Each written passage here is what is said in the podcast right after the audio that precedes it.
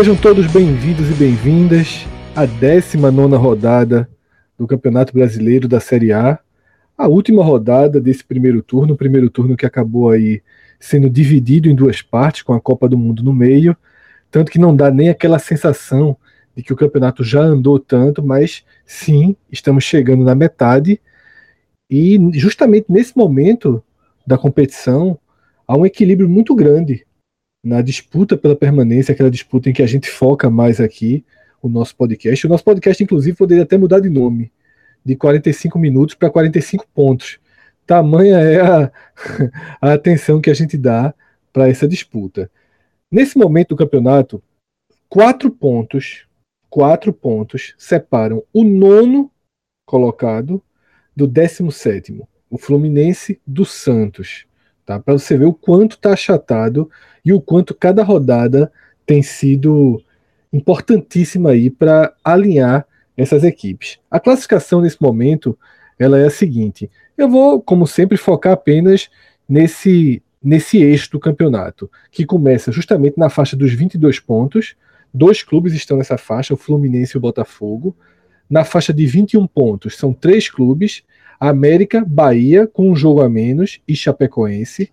O esporte está sozinho na faixa dos 20 pontos, com 19, Vitória e Vasco. O Vasco com dois jogos a menos, esses dois jogos fora de casa, contra Atlético Paranaense e Santos. O próprio Santos é o 18, é um time que a gente não costuma listar como um candidato ao rebaixamento, mas o campeonato está chegando à metade, ele está aí, então é, não tem muito como isolá-lo dessa, dessa condição.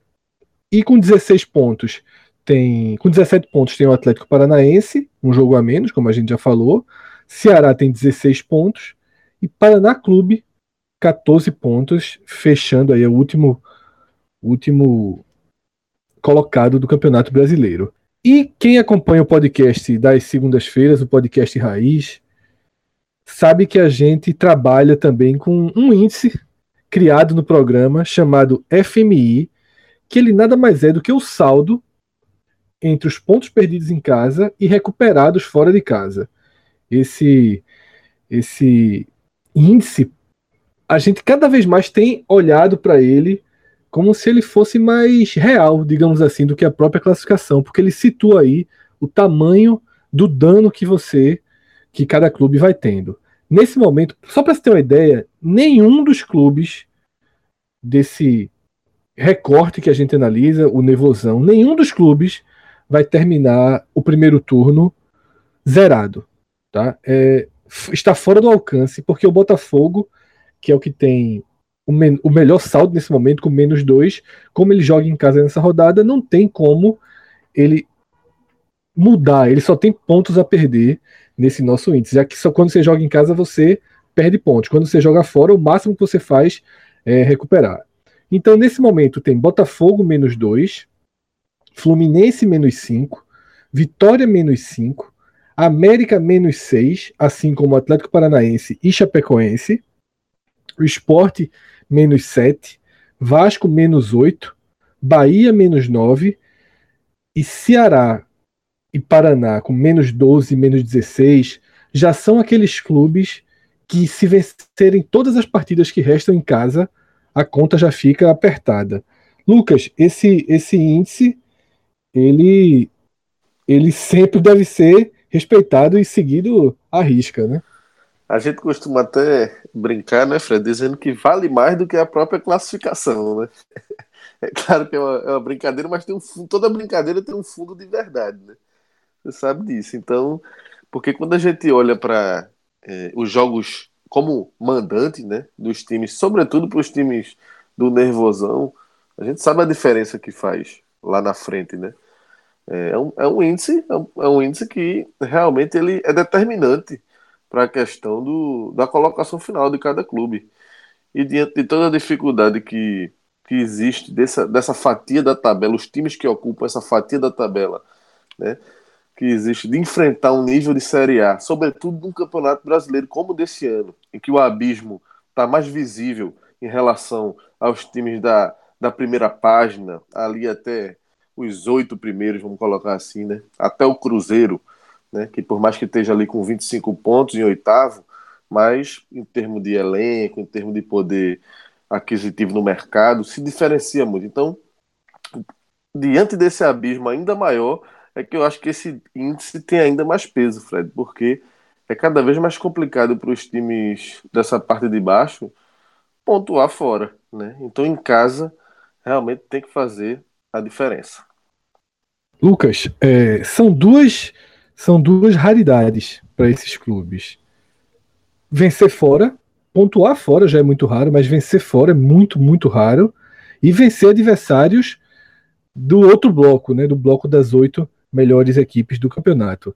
Eu vou dar um recorte aqui que a gente não deu ainda. Enquanto você falava, eu abri aqui o, o site da UFMG, porque na UFMG eles dão a classificação como visitante. E veja como são poucas vitórias fora de casa dentro desse grupo. O Fluminense tem duas vitórias fora de casa. O Sport tem duas vitórias fora de casa. Aí depois tem Botafogo com uma, Ceará com uma e Vitória com uma. Vitória com uma e América Mineiro com uma. Os outros, ninguém ganhou o jogo fora de casa. É Nesse pouco. grupo de que não ganhou nenhum jogo, Atlético Paranaense, Chapecoense, Vasco, Bahia e Paraná não ganharam um jogo fora de casa. Impressionante. É, é isso deixa claro, né, o quanto o quanto desempenho realmente, como o Lucas apontou, por isso que esse índice ele deve ser respeitado bastante. Esse desempenho fora de casa também faz com que nesse momento a projeção de pontuação para permanência esteja muito baixa. É uma distorção nesse momento. Com 39 pontos, você projetar o aproveitamento do Santos para a 38 rodada, dá em torno de 38 pontos, 37.9, 38. Ou seja, com 39 pontos nesse momento, você está garantido na Série A de 2019. Isso deve mudar? Deve.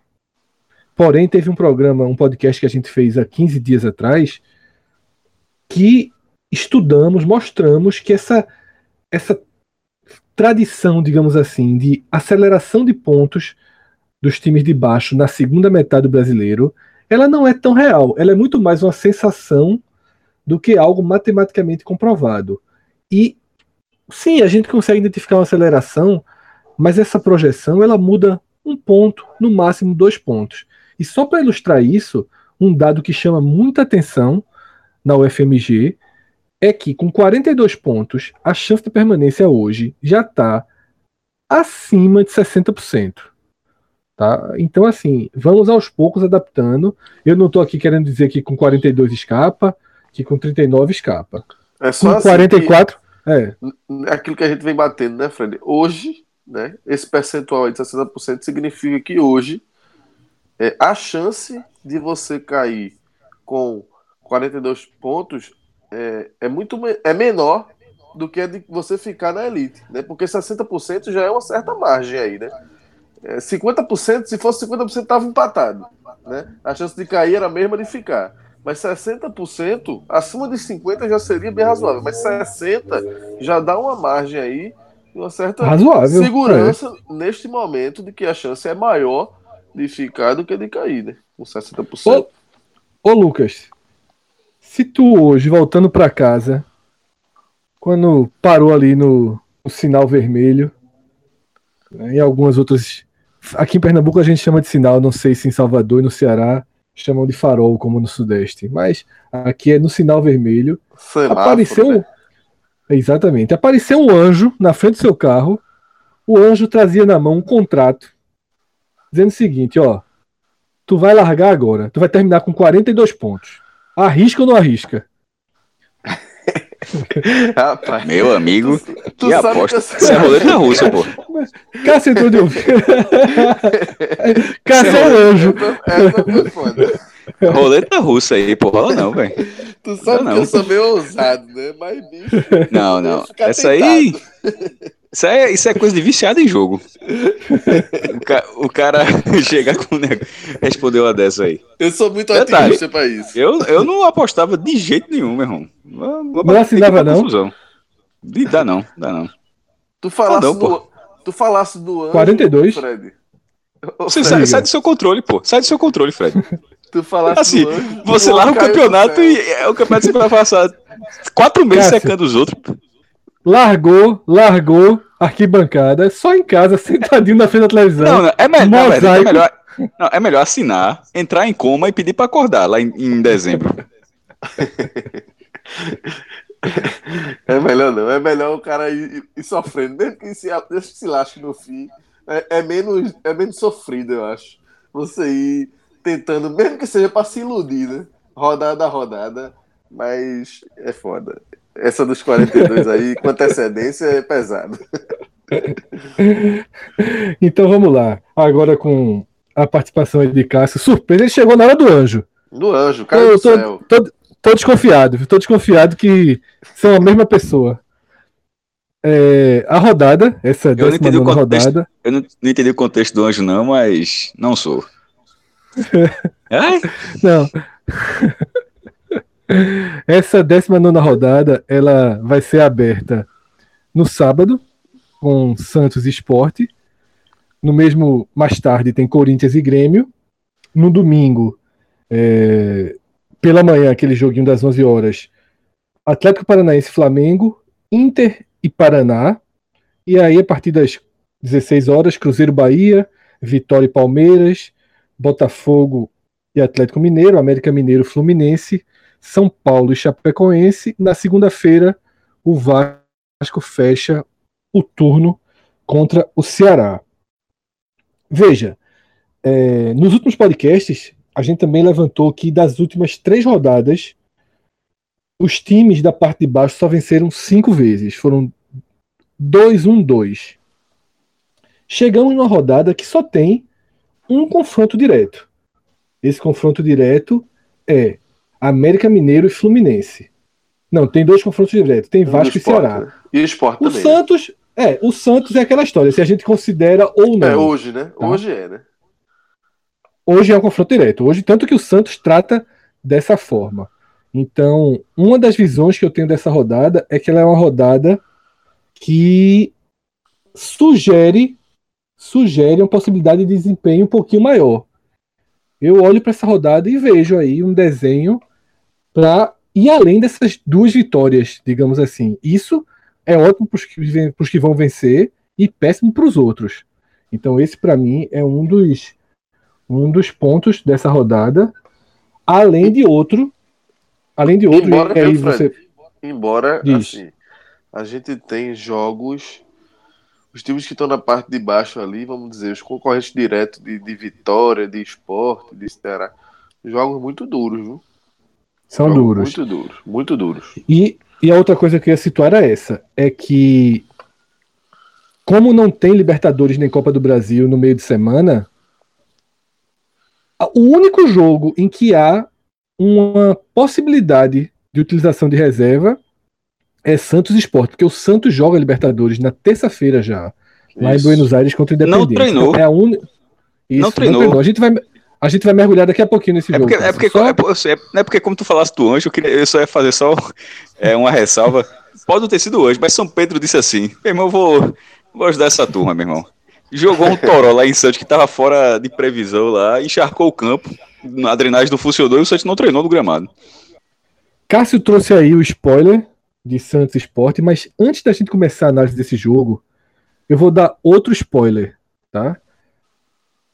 Nesse final de semana, sábado à noite, a Veja Recife vai trazer aquela edição, aquela edição clássica, né, que traz os restaurantes, os restaurantes melhor com melhor avaliação em várias categorias. E a gente ainda não pode anunciar, mas a companhia do Chopp trabalha com taça, viu, Cássio? Trabalha com taça. Eu não vou dizer qual foi a categoria, não. Eu tô sabendo. Mas trabalha com taça. Já tá sabendo, né? Ah, antes de você. É, então, informação privilegiada. virou, virou. Votou, foi, Cássio? Entrou pra turma. Não, não voltei, não, porque é isso. Digital mas influencer cresceu. Cara... Mas, mas, mas conheço. O homem apura, porra. o homem apura, é.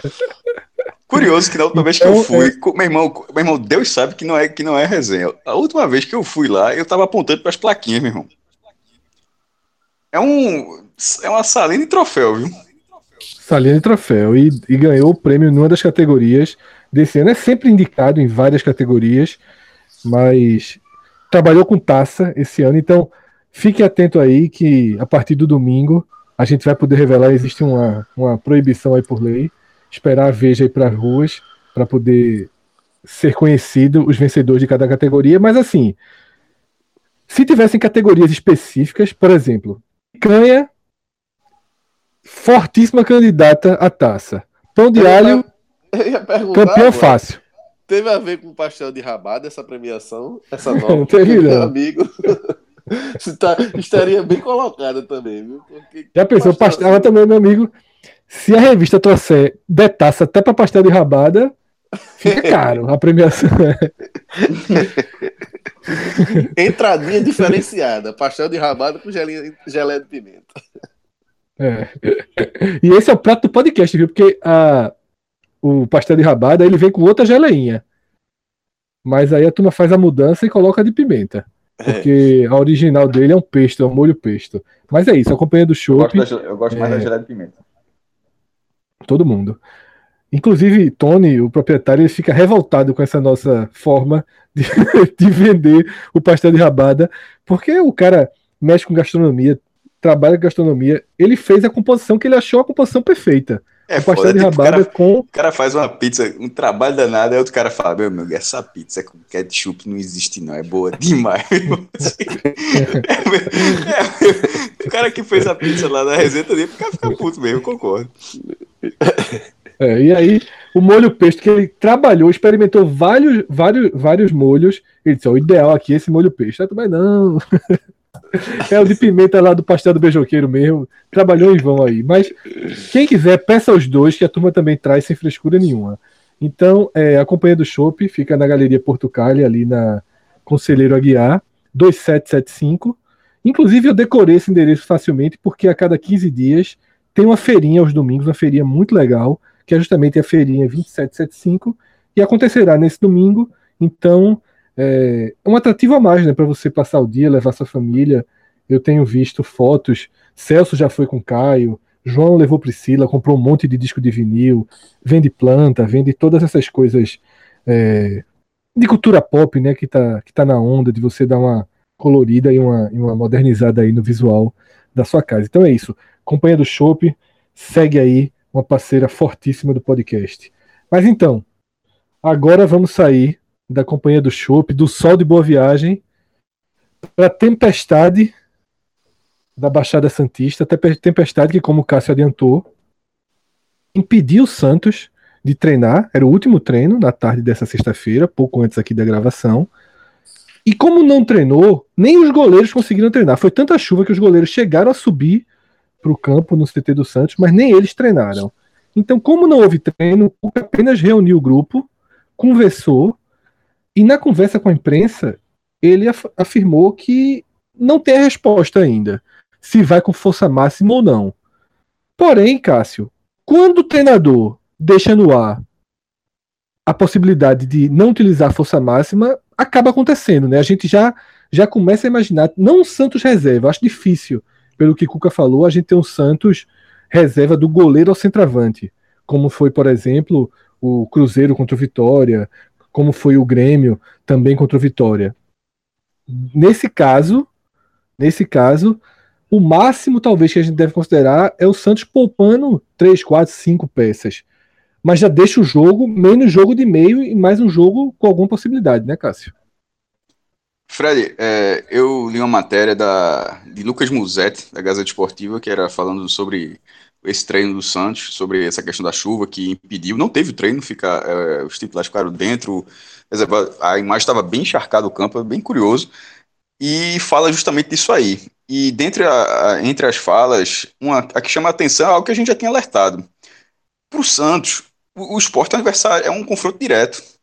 Tipo, não é o Santos poupando contra o Flamengo, o São Paulo, que disputam a liderança do brasileiro. Ou seja, um confronto que seria muito difícil de toda forma, mesmo que o Santos fosse o mandante, e que um eventual tropeço não, não mudaria tanto o caminho do Santos para se recuperar no brasileiro. Sendo o esporte, muda.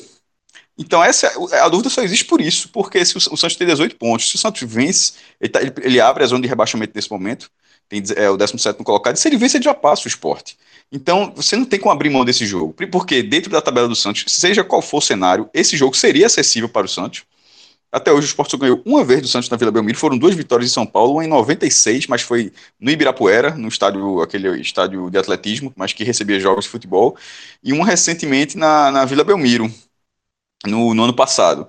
Tirando isso, nada, foi até um gol de Oswaldo, se não me engano, nenhuma vitória, o Sport sempre teve muita dificuldade lá. Porém, nessa estatística, ganhar duas, duas seguidas seria bem difícil lá em São Paulo. Mas acredite se quiser, embora o Santos seja um, um time muito difícil no histórico do esporte, nos últimos 10 jogos, o esporte só perdeu uma vez do Santos. Eu, eu cheguei a me surpreender quando eu vi esse dado, vi até no Futipédia. Foi um 2 a, na Vila Belmiro, em 2016, 2 a 0 Desde 2012, é, o esporte ganhou quatro partidas e tiver e ainda é, ocorreram cinco empates, 4-5-1. Desempenho excelente. Inclusive, foi empate nesse jogo para já brecar essa série de derrotas, é, essa, essa série de derrotas não, né, porque o time já tinha empatado com a Chapecoense, mas para pelo menos estrear com, pontuando com o Eduardo Batista já, já ficaria de bom tamanho. E, e exceção feita essa condição que o Santos tem na classificação, para o Santos, o jogo da Libertadores com o Independente é um jogo muito interessante, até porque o time está se reforçando, então o Santos, mesmo mal no brasileiro, tá, já está fora da Copa do Brasil. Se o Santos quiser ganhar alguma coisa nesse ano ainda, é a Libertadores, para ir longe.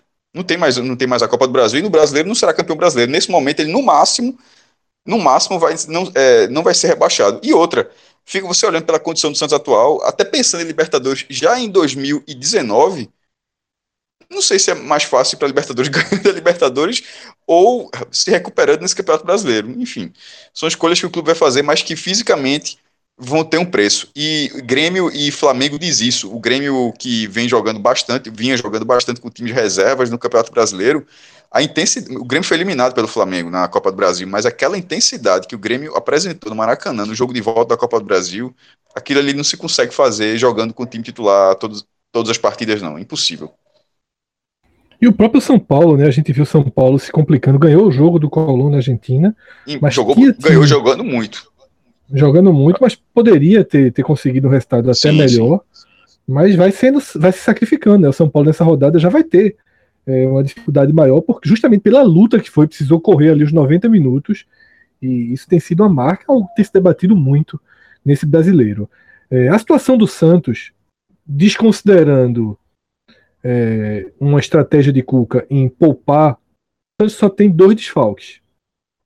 Um deles é Luiz Felipe, que está com a lesão muscular na coxa esquerda, e o outro é Yuri, né, com problemas no pé direito. Só que na contrapartida, o Santos tem Sacha voltando e os três estrangeiros, o Brian Ruiz, Carlos Chances e Delis Gonzalez, que, como eles não jogam Copa do Brasil, se imagina que estão mais do que aptos aí para encarar o esporte nesse sábado. Que ainda deve ter o, o, o agravante de um campo pesado, né? Porque tem chovido muito. Se o Santos nem treinou nessa sexta, o campo pesado pode ser outra tônica da partida. E do lado do esporte, Eduardo Batista foi anunciado na quarta-feira, chegou, fez um treino na quinta tarde, um treino inclusive que ganhou as redes aí pela pelos esporros e orientações que ele deu para Neto Moura, né, inclusive com a foto clássica aí dele empurrando Neto Moura, tentando posicionar, tentando fazer com que Neto Moura não, não só marque com os olhos, mas que chegue na jogada. E Eduardo foi muito, muito feliz quando ele cita para Neto Moura, pô, desse jeito até o jogo, né? Só acompanhando, só cercando. E então Eduardo fez essa cobrança na sexta-feira, voltou a trabalhar um coletivo, fez também bolas aéreas para a defesa que tem sido um problema, deu outro esporro na defesa, disse que ninguém fala com ninguém. Né, ouviu um silêncio e falou: Porra, tem algo aqui que tá me incomodando. Ninguém fala, as bolas são cruzadas na área e ninguém, se, ninguém conversa, ninguém orienta. Então, assim, claramente Eduardo encontrou uma dificuldade no sistema de marcação e todo mundo conhece ele, sabe que ele vai começar a tentar organizar esse esporte pelo, pelo sistema de marcação. Porém, na definição do time titular, ele barrou três jogadores que começaram jogando contra o São Paulo. Na verdade, um deles era titular absoluto. Os outros dois vinham oscilando entre a condição de reserva e a de titular. Felipe, que essa é a grande surpresa. Rafael Marques perde a posição. Rafael Marques que já não jogou com o Eduardo no Palmeiras.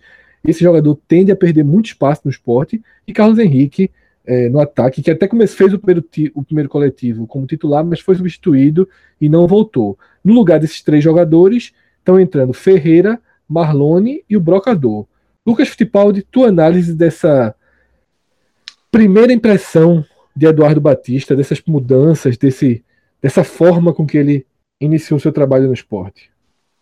É, Fred, para mim, minha interpretação é que ele já chegou é, demarcando território, né? Não foi aquela chegada muito apaziguada, moderada, não. Né? Eduardo, até pelo momento do esporte, eu acho que ele já quis aí é, causar um choque e acho que dentro também do que ele imagina mesmo, sobretudo dentro do que ele imagina para o que o time precisa nesse momento. O que me chamou mais a atenção mesmo foi a saída de Felipe Bastos. Eu acho que essa foi a grande mudança, a grande marca desse, desse início de trabalho, né, comecinho de Eduardo, porque é um jogador que é, hoje, como você falou, era titular absoluto do time, embora tenha jogado muito mal, ele vem caindo de produção nos últimos jogos e a última partida ele realmente contra o São Paulo jogou muito, muito mal. E, enfim, mas não deixa de ser para mim muito emblemática essa saída de Felipe Baixo do time e talvez um recado claro aí de Eduardo disso que você estava descrevendo, Fred. Né? No momento que ele pega Neto Moura pelo braço, dá um empurrão né, e cobra é, mais firmeza, mais intensidade na marcação, e no momento que ele tira Felipe Bastos do time, né, que a gente sabe que é um cara que também deixa um pouco a desejar em alguns momentos nesse sentido, eu acho que ele está dando um recado aí para o grupo. O problema que eu vejo é a falta, ainda a carência de peças né, que o esporte tem, e nesse setor específico, porque esse para mim é um exemplo muito clássico. Você tira Felipe Bastos, mas quem entra, Neto Moura, para aumentar o poder de marcação, é meio difícil imaginar isso, né? É, Felipe Bastos, assim, ele, ele tem uma. É, acho que falta um pouco nisso, né? Um pouco dessa gana na marcação. Acho que ele deixa um pouco a desejar, mas ele, por exemplo, ele, ele, em alguns jogos ele é um ladrão de bolas, né? ele é um cara que ajuda a desconstruir e fez muito bons jogos, sendo às vezes o único escape do time para sair com a bola com alguma qualidade, né? diante da carência que esse time do esporte tem hoje. É, vamos esperar, pode ser uma medida emergencial dele para passar um recado, para dar uma mudada, né? para dar um choque mesmo. E depois, de repente, Felipe retorna, pode ganhar espaço com ele de novo. Mas a princípio me chamou muito essa, essa modificação, sabe, Fred? As outras eu achei natural. A saída de Rafael Marques, a saída de, de Carlos Henrique, o retorno de Marlone, absolutamente natural. Né? Marlone, tudo que a gente já tem falado aqui, não, não tem condições de Marlone ser reserva nesse time do esporte. Dentro do deserto técnico que existe hoje no clube. Para o jogador, né, Lucas? Assim, é, você tem que, tendo Marlone num, numa pobreza técnica que é esse esporte agora, você tem pois que é. recuperar. É. Você, você recupera Marlone e não diz, ó, não tá dando não, vou, ref, vou refazer o time aqui. Isso. E, e você, não pode, você, não pode, preterir de. de pode. Não pode. De, de um, um, lampejo de, de, técnica de bola parada de algo diferente no seu time. Se, um, se nesse elenco do esporte, cara, se o Marlone, o próprio Michel Bastos, é um cara que. Mas aí tem mais todos... a questão física nesse, né? Sim, exato. Mas eu digo assim, esses caras não. Se esses caras ficam escanteados como estavam, é, tem alguma coisa errada. No elenco como do esporte, esses caras não podem ficar é, virar peça nula, sabe? E, e, no caso específico de Marlone, é um cara que teve muito sucesso sob o comando de Eduardo, né, em 2015. Então, Eduardo conhece muito bem o jogador e certamente vai querer recuperá-lo. Então, a princípio, Fred, é, eu vi com. Me chamou muita atenção essa saída de Felipe Baixo. Não sei, vou pagar para ver aí o resultado disso na prática, tá? Mas entendo que ele queira dar um choque realmente nesse momento, nesse momento inicial dele de chegada. E só deixando claro que tá definida, é Ferreira, tá? Neto Moura, ele tentou, trabalhou, mas pelo que, pelo que ele trabalhou nessa sexta-feira, antes da viagem, Ferreira fez a movimentação inteira como titular, ou seja, aí acontece mais do que a... é, aí é um pouco Fala. mais coerente. Aí é um pouco mais coerente, pelo menos diante daquilo que eu falei, né? A gente pode discutir a qualidade de Ferreira e tal, se trocaria Ferreira por Felipe Bastos. Isso é outra discussão, né? Mas, pelo menos aí, ele, ele confirma esse recado de que ele quer mais pegada, que ele tá achando que tá frouxa essa marcação, então ele vai, ter, vai tentar colocar um cara, vai colocar um cara que tem mais pegada, vamos dizer assim, né? Ferreira. O problema de Ferreira é, é qualidade, né? É qualidade técnica. Nesse caso, eu acho que é, na estreia do Eduardo, chegando agora, com a partida que a última partida que Ferreira fez, pela falta de confiança que certamente ficou no jogo, eu acho que é, ele fez quase o feijão com arroz todo certo. Nesse, nesse caso aí, ele botou um pouco do tempero dele. Que é o treinador de ser uma, como se fosse uma aposta particular. Porque se, se fosse uma arrumação de casa, Acho que Ferreira não estaria escalado. Só, vou arrumar aqui, é, vou, vou tirar Felipe Bastos, ok, mas vou colocar, vou jogar de segurança. Na hora que ele coloca Ferreira, ele, ele, ele traz um pouco da pressão para ele, porque ele está trazendo uma peça que as pessoas não confiam, que as pessoas não acham que poderá ajudar o, o esporte lá. Então, nisso, acho que fica um pouco, até um peso desnecessário. É, no, no, na, nas, nas, todas as outras mudanças que ele fez eram era tipo, a volta de Marlone, a, é, Brocador colocando, até se fosse Neto Moura entrando, mas acho que é de Ferreira não. Nesse caso, é, fica, fica, uma, fica uma aposta e não sei e uma aposta difícil de, de ganhar. Agora, no caso do ataque, não tem nem o que discutir, né? O Brocador era chegando para ganhar a posição mesmo. Né? Não tinha nem, nem muito o que considerar aí um, um, um, outra alternativa. Não, aí não tinha nem o que discutir, né? O Brocador vinha, vinha jogando, Hernando, né, no Grêmio, assim, não vinha jogando como. Mas assim, estava em atividade, né? não vinha jogando por opção. De Renato, que tá sem espaço, né? Com o André, tinha perdido. Tava, tava na fila lá, né? Até Jael tá na frente. Mas enfim, vinha treinando normal. Né? Fez até jogo pelo aquele campeonato de aspirantes, né? Chegou a jogar, enfim, é um cara que fisicamente tá ok. Então não tem motivo nenhum. Se Hernando tá fisicamente ok e ainda teve a chance de fazer de treinar essa semana, não existe um motivo para que ele não seja titular nesse jogo diante tamanha a carência do esporte para esse jogo. O que eu espero, é, Fred, sinceramente, é, abrindo um pouco aqui a análise, saindo um pouco das peças, das mudanças de peças, é que Eduardo consiga, a sua maneira, mesmo a gente discordando aqui de alguns pontos, mas tornar esse time do esporte competitivo. Porque deixou de ser. O esporte virou um saco de pancadas no campeonato. Né? A velha história dos dois pontos e 24 é o pior time do campeonato nesse recorte. Né? A forma como perdeu para o São Paulo, né? o, aquele empate com, com a Chapecoense.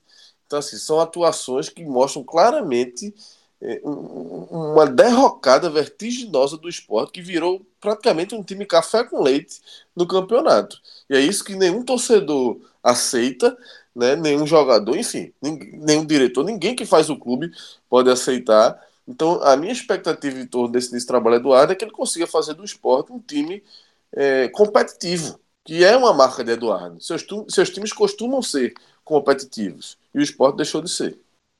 É, eu confesso que eu esperava mais mudanças, mas o tempo era muito curto.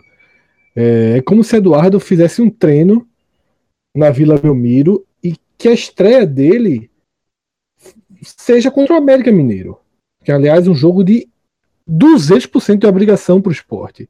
Eu acho que esse jogo da Vila Belmiro ainda é uma espécie de transição. Porque, por exemplo, se ele está vindo com Marlone e a gente sabe que ele vai colocar Marlone na esquerda, tá? A gente sabe que Marlone vai jogar ali com o Eduardo, puxando para dentro. Se ele tá indo com Marlone, do outro lado colocar Rogério, eu já iria de Morato, tá? Porque naquele, naquele segundo tempo de Morato contra o São Paulo, eu achei que a característica dele de estar tá sempre procurando corte para chutar com a esquerda é uma característica interessante. E já que você tem Michel Bastos voltando né, à disposição eu vi um relato, eu vou pedir até desculpa que eu não me lembro de quem foi esse relato. Não foi nem de Daniel Gomes, nem de Breno, que foram os que, os que acompanharam o treino com maior intensidade no Twitter. Foi de outro jornalista, eu de fato não lembro. Ele fez um relato que Michel Bastos foi quem melhor treinou finalização. Que até brincou assim com o Eduardo. Ele fez um gol, fez dois, fez três, fez quatro. Teve hora que ele falou: Ó, me escala, né?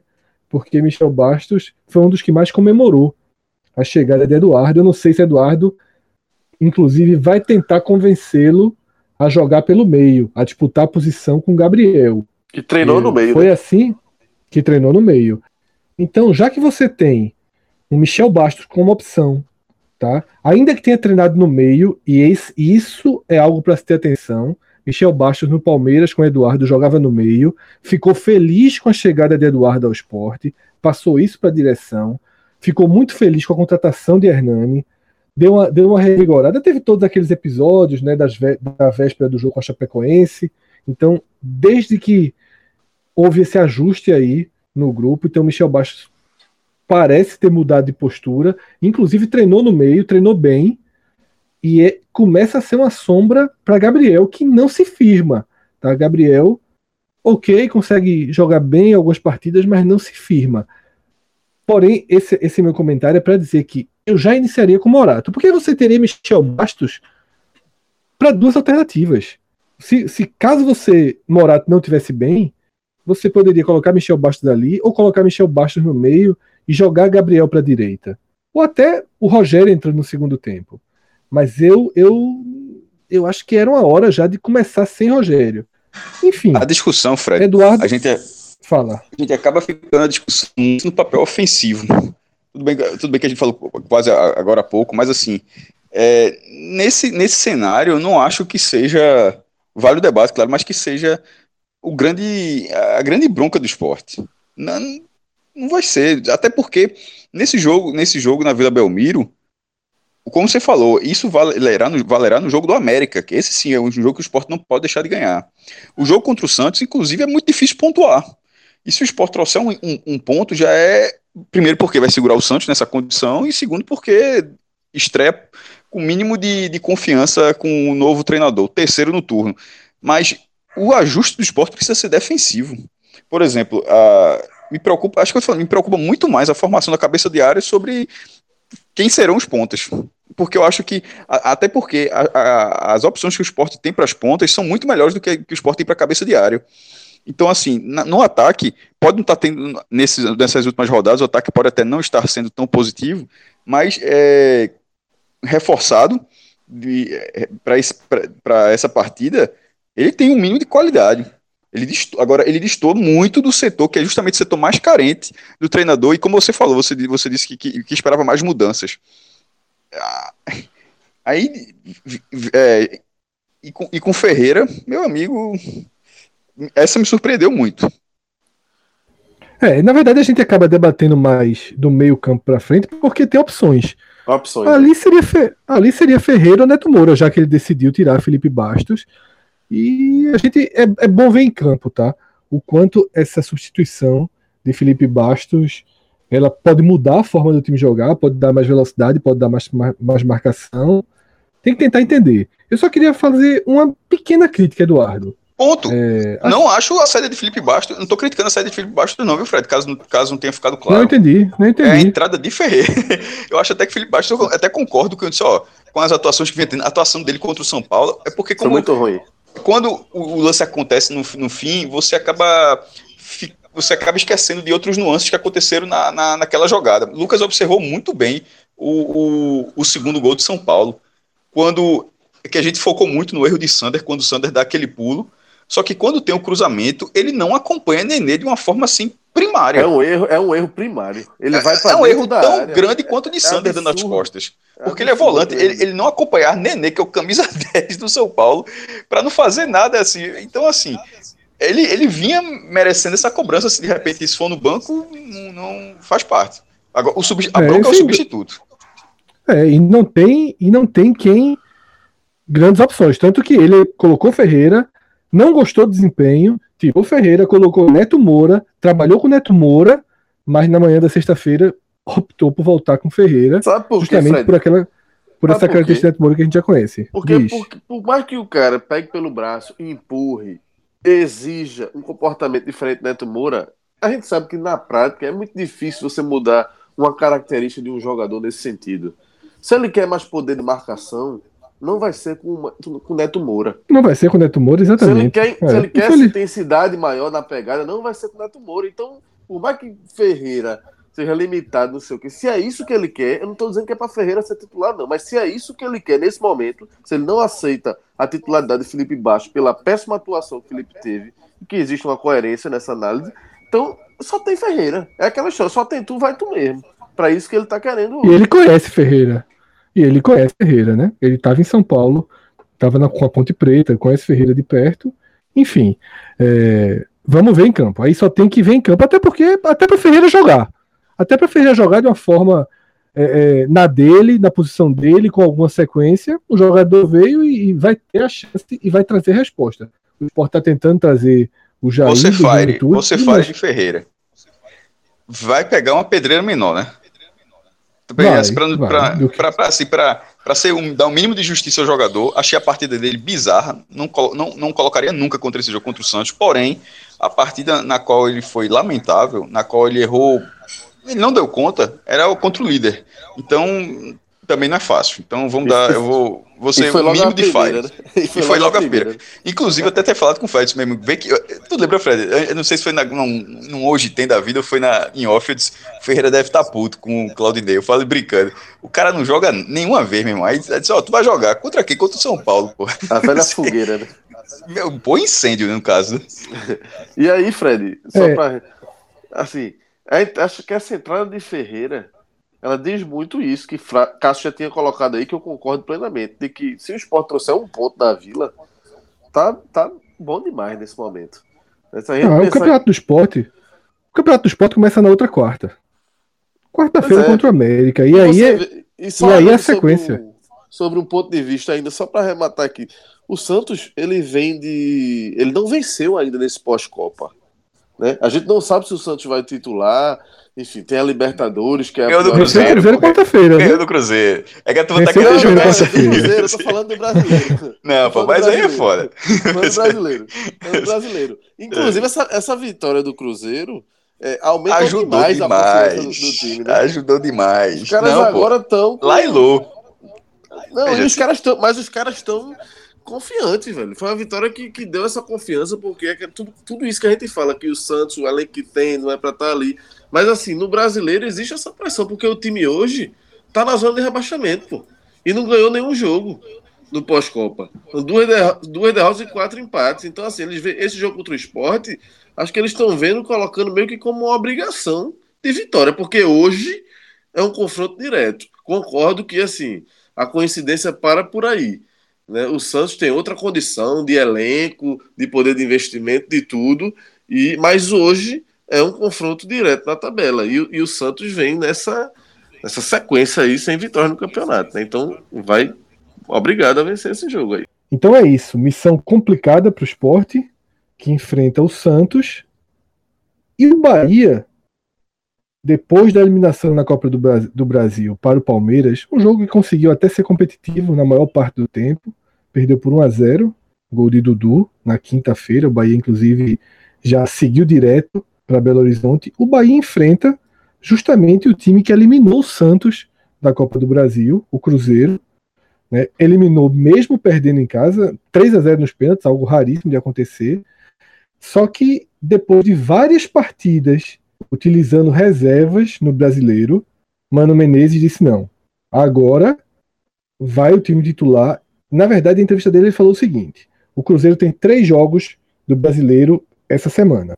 Joga com Bahia, no Mineirão, sai para enfrentar o Grêmio na quarta-feira e no outro domingo joga com Fluminense no Mineirão. Mano falou que em dois desses três jogos vai usar força máxima. Ele não garantiu que seria contra o Bahia, mas tá óbvio que o do Bahia tá nessa conta. Até porque a gente já acompanhou essa estratégia de Mano justamente quando enfrentou o esporte, lá no primeiro turno. Mano optou por colocar o titular contra o esporte para garantir os três pontos e foi com as reservas contra o Atlético Mineiro num clássico. Então, se Mano repetir a estratégia dele, pode ter certeza que o Cruzeiro vai ser força máxima contra o Bahia em casa, vai mandar o time reserva para Porto Alegre enfrentar o Grêmio e no outro domingo repete o time, o time titular em casa contra o Fluminense. Porém, a força é quase máxima.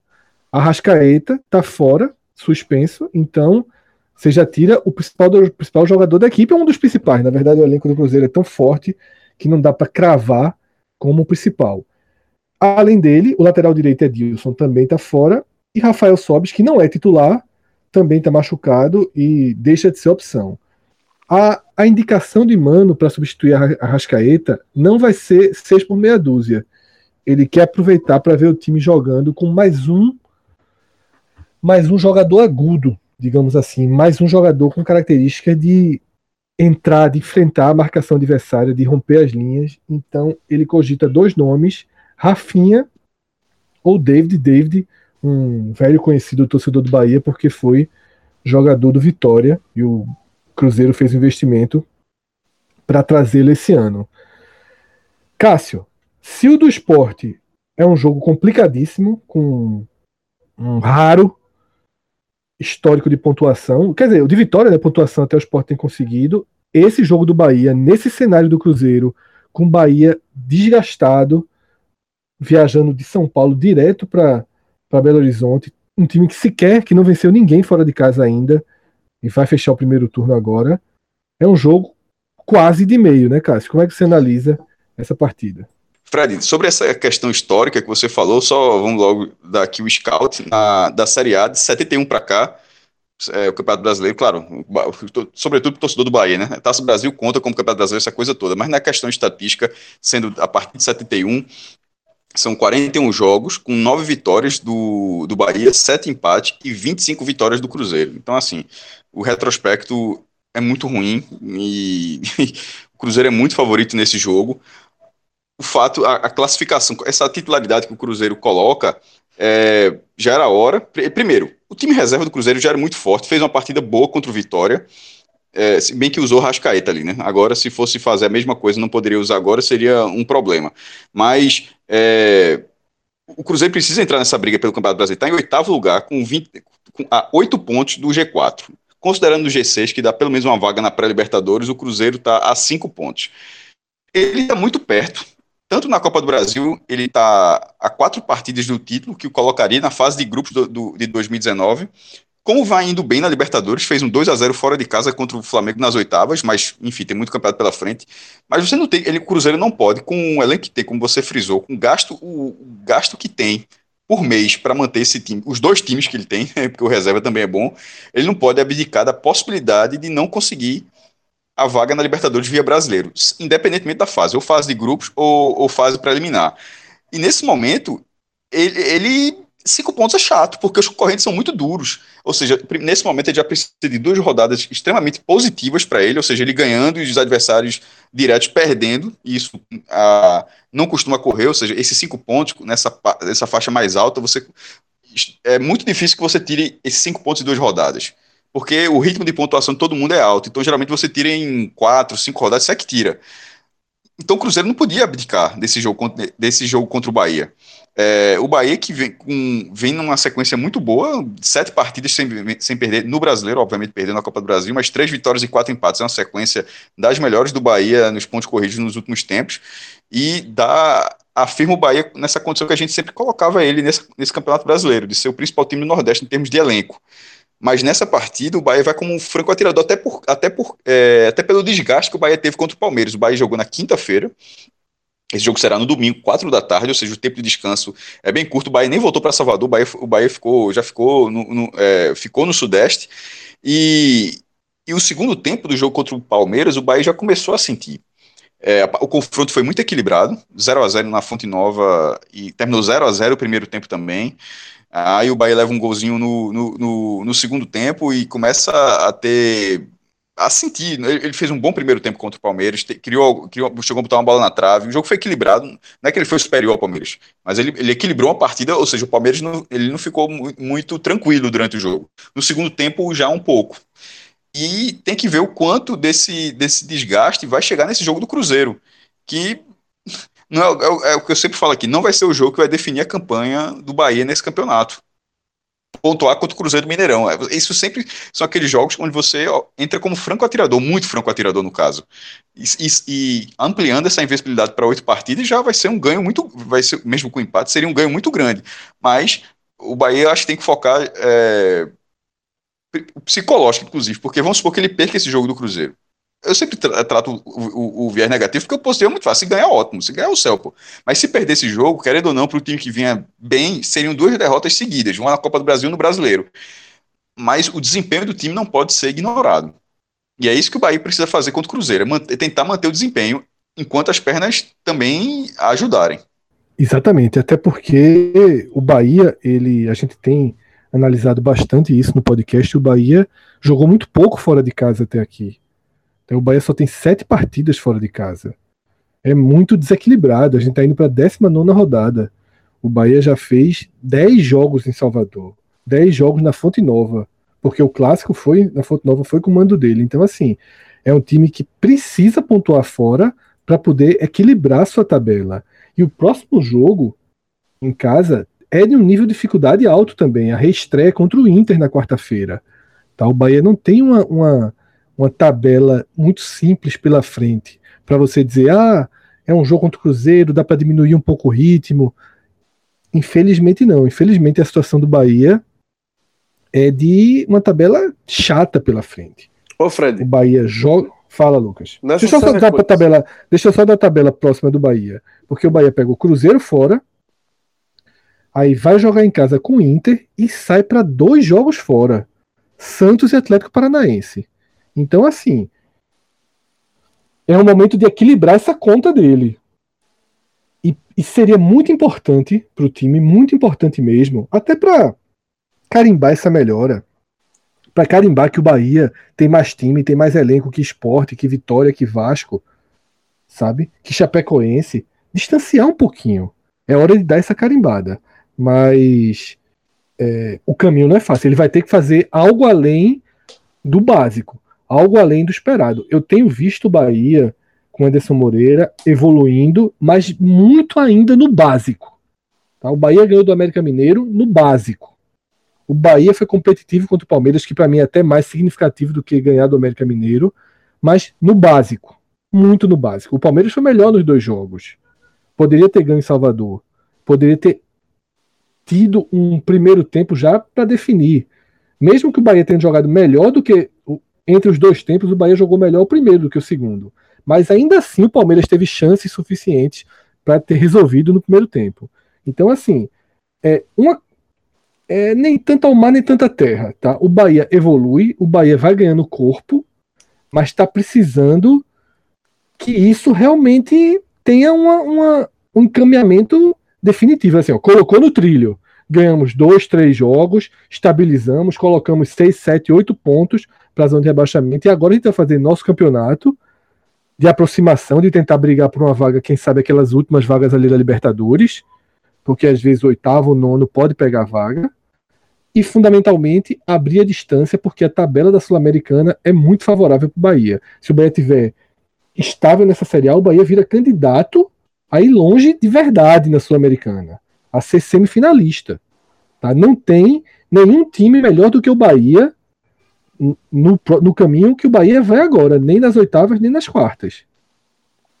Então o caminho está bem aberto. Fala, Lucas. Não, só pegando aquele gancho do quanto o Bahia jogou pouco fora de casa, nessa sequência de sete jogos que Cássio citou, né, é, sem derrotas no Campeonato Brasileiro, quatro empates e três vitórias, ele só jogou duas vezes fora. Empatou com a Chape e com o Flu, e com o Fluminense. Né? Então, isso é algo realmente muito marcante. Faz tempo que o Bahia não perde. Né? 7 de junho, a última derrota do Bahia no, no Brasileiro, na décima rodada. Né? Mas tem esse fator, né? tem jogado muito em casa e isso também tem um preço. Né? Essa conta uma hora chega também, sobretudo quando a gente olha para o desempenho que o Bahia tem fora de casa. É um dos times que ainda não venceu fora nesse campeonato. Né? Então, assim, eu acho que o principal é, para esse jogo do Cruzeiro a principal missão do Bahia é exatamente isso que vocês já falaram aí, é tentar fazer um jogo é, competitivo mais uma vez, né? É, é, a, a, situação de ganhar a partida ou conseguir arrancar um ponto, aí vai ser mais consequência. Mas eu acho que se o Bahia conseguir, é, é uma segunda pedreira, né? jogou contra o Palmeiras, Copa do Brasil, né? agora na quinta-feira, e já tem um Cruzeiro no Mineirão, então são duas pedreiras muito fortes em sequência. Se ele conseguir, se ele tiver essa, esse mérito de conseguir fazer um jogo contra o Cruzeiro, eu acho que no nível do que ele conseguiu fazer contra o Palmeiras, né, nesse no confronto inteiro, eu acho que já vai ser, eu acho que é isso que o Anderson tá na cabeça, já vai ser um saldo positivo, independente se sai de lá com a derrota ou com, enfim, até porque queira ou não, o Bahia deu uma respirada no brasileiro, né? Ficou o tempo ali na zona de rebaixamento, mas já aparece ali, acho que é décimo segundo, né? Três pontos acima da zona. Então já deu essa respirada. Então acho que o torcedor do Bahia, sobretudo comissão técnica, jogadores, estão pensando muito nessa questão de desempenho mesmo. O que é que o time, se o time vai conseguir manter essa, esse embalo que vem, né? Porque concordo que é uma evolução ainda, é uma evolução, mas é, o Bahia ainda também não enche os olhos, não é algo que contagie, não mudou da água para o vinho, não é isso, mas é uma evolução visível para o que o time vinha jogando. Se a gente lembrar aqueles jogos do Bahia, vários e vários jogos que levaram o Bahia para a zona de rebaixamento, é outro Bahia já. Exatamente. Para esse jogo, o Bahia ele tem um desfalque certo, tá? Que é o zagueiro Thiago suspenso. O Thiago que vinha sendo bastante questionado, mas fez uma partida boa em São Paulo. E, eu já ia dizer justamente isso. Se tu não tivesse é, concluído a frase, eu ia dizer, pô, tinha, tinha feito uma partida razoável lá no Pacaembu. Isso, então, para ele foi até ruim, né? Porque quebra essa. Na hora que ele deu uma resposta, quebra essa sequência. Ao que tudo indica, Groli deve substituí-lo. Uma, e aí, essa, esse é o desfalque, tá? Ponto. Existem outras, outros cenários que podem passar pela cabeça de Anderson Moreira. Acho difícil que mude.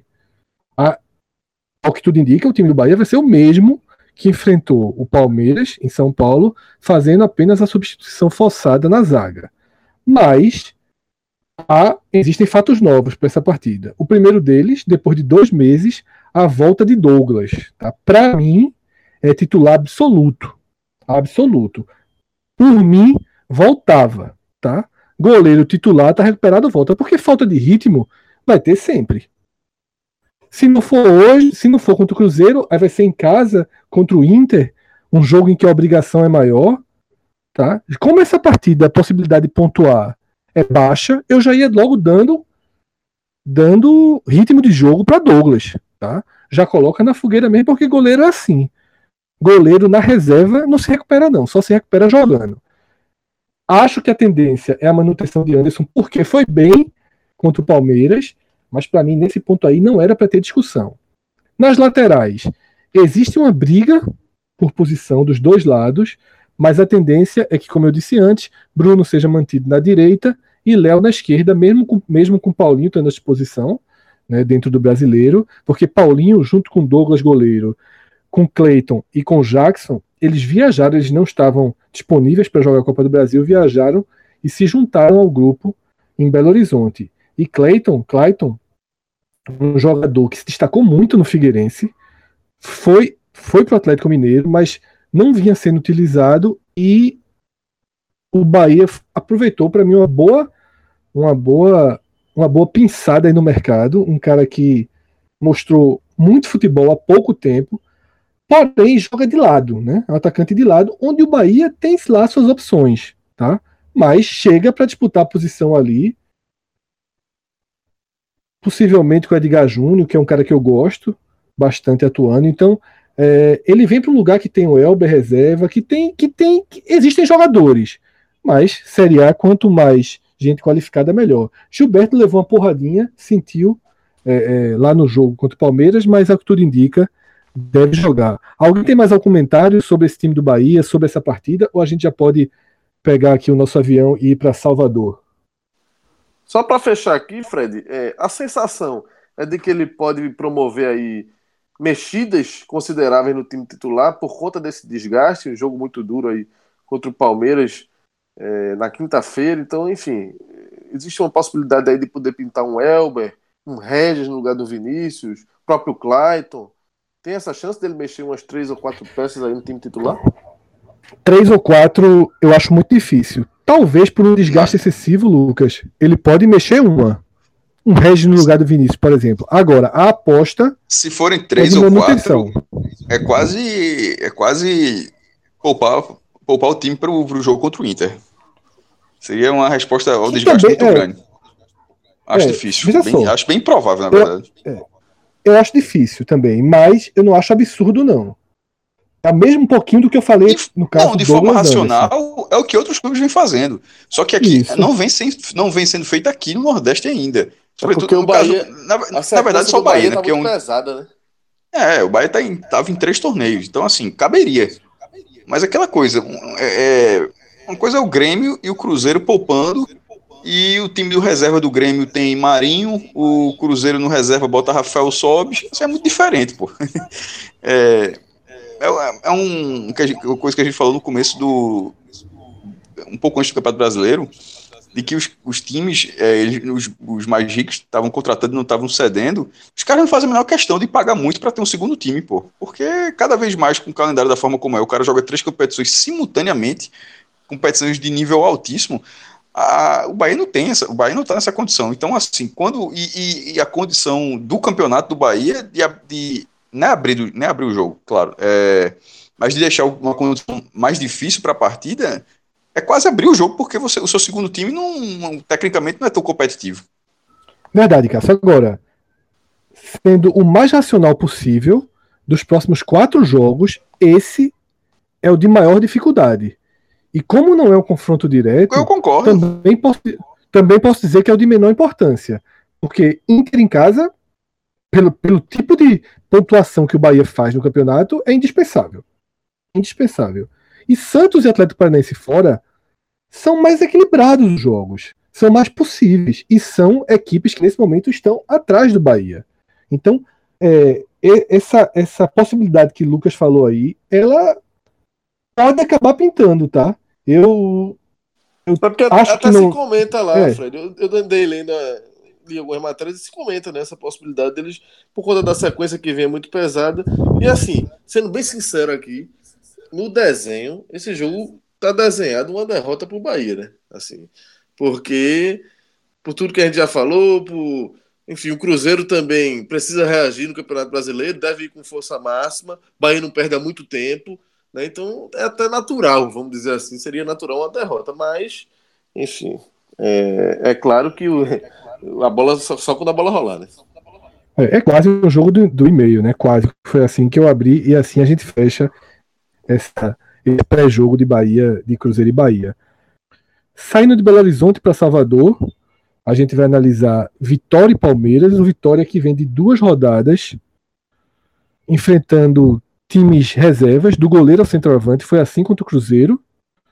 Foi assim também contra o Grêmio, contra o Cruzeiro empatou o jogo no Barradão. Contra o Grêmio foi goleado pelo time B do Grêmio, o resultado que acelerou a procura pelo treinador, porque a direção do Vitória estava flertando ali uma, uma manutenção de Bussi no cargo, mas depois do 4 a 0 viram que não dava e o Vitória foi atrás de Paulo César Carpegiani. Carpegiani fez três coletivos em dois dias e mexeu muito. Saiu mexendo, mudando, testando novas formas do Vitória atuar, porque é um time muito problemático, é um time que tem um elenco abaixo da média de qualidade que a Série A exige. E no último treino, que a gente vai ter que tratar esse último treino como o possível esboço de time titular, ele armou, manteve o 4-4-1 e ele armou da seguinte forma: Ronaldo segue titular, para mim, um goleiro bem, bem questionável mesmo. Tá? O Vitória tem muito problema na posição, mas assim fez uma escolha, segue fazendo escolhas arriscadas aí no gol e é uma posição muito, muito perigosa para você ter um jogador abaixo do nível da Série A. Na lateral direita, Jefferson, a dupla de zaga já com a cara bem diferente daquela clássica do início do ano. Aderlan e Juan Renato, Canufo barrado por Capegiani, e Brian recuperou a posição ali na esquerda. Como volante, Ramon, né, fazendo uma proteção na frente da zaga. E a outra linha de quatro é formada por Rodrigo Andrade, Iago, Neilton e Lucas Fernandes, e na frente o argentino Walter Bou. Tá? Um time frágil, um time que, enfrentando um Palmeiras dentro de casa, deve ter dificuldades. Porém, do lado de lá, Filipão não sinalizou. E nas reportagens que eu vi na imprensa de São Paulo, há uma possibilidade de time. Não time B completo, que aí também era demais para o Vitória. Né? Três rodadas enfrentando só reservas. Dessa vez ele vai se deparar com alguns titulares pela frente. Mas tudo indica que não vai ser um Palmeiras 100% não. Vai ser um Palmeiras 70%, 80%, o que já é suficiente para elevar o grau de dificuldade contra o Vitória. Lucas, como é que você enxerga aí essas mudanças de Carpegiani e também essa obrigação do Vitória de ganhar o jogo, né? É nem empate aqui, é obrigação de ganhar, mesmo com grau de dificuldade elevado pela frente. Fred, é, eu diria que a missão de Carpegiani é para lá de ingrata, porque o Vitória está ali no limite de entramento, né? Um ponto acima, né? É o 16 colocado. E eu diria, eu acho quase impossível Carpegiani evitar essa entrada do Vitória no, no, na zona de rebaixamento nas próximas rodadas, porque é uma sequência muito dura. Fred. Esse primeiro jogo do Palmeiras já é uma pedreira, e depois o Vitória tem mais duas pedreiras também. Deixa eu só Flamengo e Atlético Mineiro. Flamengo, Flamengo e Atlético Mineiro. Mineiro. Exatamente. Então imagina, o Flamengo fora, inclusive, né? Então, assim, é, ele já chega. Dizer que o treinador já chega pressionado, mas eu digo assim: a situação é muito difícil. Por quê? Porque o Vitória, ele nessa sequência, ele não vai ter, nem só nessa sequência de três jogos, já vindo para trás, porque ele vem de jogar, a sequência é muito dura. Ele vem daquele, da derrota para o Grêmio, né? Tomou quatro. Ele vem da, do empate com o Cruzeiro em casa. Então você enfrentar Grêmio, Cruzeiro, Palmeiras, Flamengo e Atlético Mineiro em sequência. É tudo o que o Vitória é, não precisa, né? Porque a gente sabe qual é o modus operandi do Vitória, né? Tem que ter sempre aqueles joguinhos no meio ali, que ele, é onde ele faz a diferença e é onde ele, ele se, se construiu para ir respirando fora da zona de rebaixamento. Né? Jogo contra o Paraná, contra o Ceará, contra o Esporte. É nesses jogos que ele tem feito a diferença. É porque contra esses adversários fica muito visível a dificuldade que, que o Vitória tem em termos de, de qualidade. Então, Carpegiani tem logo essa pancada aí, logo de cara, uma sequência que não dá brecha para o tal do, do perde e ganha, né? mas, de qualquer forma, é, é um recomeço, né? É um recomeço para o Vitória, um velho conhecido, né? É, terceira passagem de Carpegiani lá no Vitória, chegando, enfim, já conhece o clube, né? Tem uma certa moral, teve aquele trabalho recente no Bahia do ano passado, quando ele chegou e, e, o Bahia teve uma evolução clara, né? Brigava pelo rebaixamento e terminou classificado a Sul-Americana. Então é um cara que chega para mudar a, a, cara do Vitória e um pouco até vejo o Fred um, um, pouco parecido com a situação de Eduardo, sabe? No seguinte aspecto, Carpegiano, o que é que Carpegiano precisa hoje? É tornar esse time do Vitória competitivo, minimamente competitivo, porque se a gente pegar os cinco últimos jogos do Vitória, você tem três goleadas sofridas. É muita coisa. Tomou 4x1 do Bahia, tomou 4x0 do Atlético Paranaense e tomou 4x0 do Grêmio. Do reserva do Grêmio. Do reserva do Grêmio, exatamente. Então são três goleadas com essa, isso, com essa isso, quantidade isso de gols. E só completando, Lucas, só completando. Ganhou um ponto contra o Cruzeiro, o reserva do Cruzeiro, num jogo em que ele foi bastante ajudado pela arbitragem o, o Vitória ganhou de presente um pênalti e ganhou de presente um gol anulado do Cruzeiro aos 48 do segundo tempo. E os três pontos que o Vitória somou foi contra o Pato Morto, né? Então, é, a sequência. E jogando Pato pior. Morto, e jogando pior que o esporte. Ganhou numa bola. Né, numa bola de Eric, que, que conseguiu, até nos minutos finais, correr o risco de, de, de ceder o empate. Então, assim, tecnicamente, a situação do Vitória é desesperadora, porque você não consegue encontrar uma atuação boa. Veja, o Vitória ele tem 19 pontos no campeonato. O Sport tem 20. A gente cravou aqui que o Sport é o pior time desde a volta da Copa do Mundo. E é. Porém, nesses 20 pontos do Sport, tem boas atuações. Tem boas atuações aí no meio. Tem.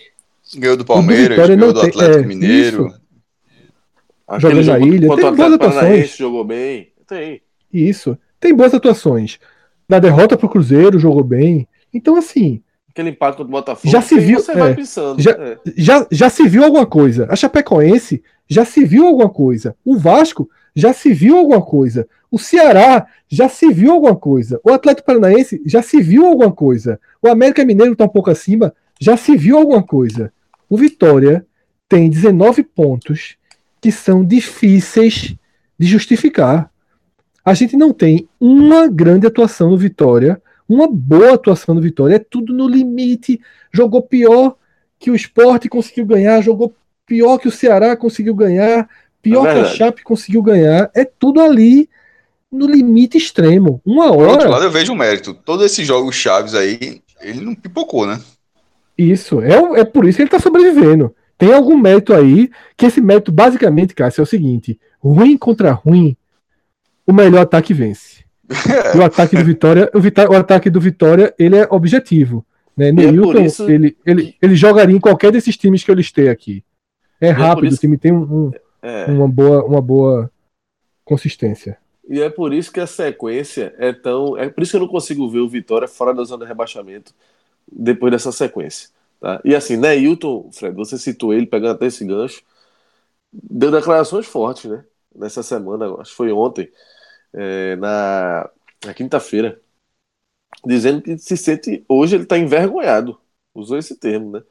E, e, disse, e foi bem claro ao dizer, até separei uma aspa dele aqui, quando ele disse: enquanto a equipe estiver mal, não sou eu que irei mudar as coisas, sabe? Porque é isso, a carência, a forma como o Vitória tem jogado é quase um café com leite também. O mesmo tempo que eu usei para o esporte, essas derrotas que, que o Vitória teve fora de casa aí, o time tomar 12 gols em três jogos, né? E assim, já são 37 gols sofridos no campeonato, a pior defesa disparada. É Carpegiani. E e de quem levou os 12 gols, né? Porque foi Bahia, Atlético Paranaense, que só ganhou do Vitória. E o reserva do Não ganhou mais de ninguém. E o reserva do Grêmio. Assim, não é, é, não é. Não foi levando porrada de Flamengo, de São Paulo, de Grêmio titular. Foi levando porrada de times que ele deveria ser minimamente competitivo. Times que em casa ele teria a obrigação de, de fazer o resultado. Isso, e ele destacou isso, né? É, falou muito sobre essa questão da competitividade, que, que precisa voltar. Disse que o time está sem confiança, que não é momento para brincadeira, para risadinha. Foi uma entrevista bem contundente. A de Neilton, endossada pelas palavras de Carpegiani, né? Inclusive, tem uma questão do posicionamento, né? Uma das primeiras medidas de Carpegiani, além dessas mudanças, Fred, que você já citou, que eu acho que é, ele tem que mexer mesmo. O time que o Vitória, o que o Vitória está jogando hoje não se justifica a manutenção de equipe. Né? Mas uma das principais é que ele vai dar mais liberdade, né? Neilton não vai ter mais aquela obrigação de voltar marcando, acompanhando o lateral. Né? Vai fechar ali pelo meio, tal, mas vai ficar mais solto para ser cada vez mais ofensivo mesmo.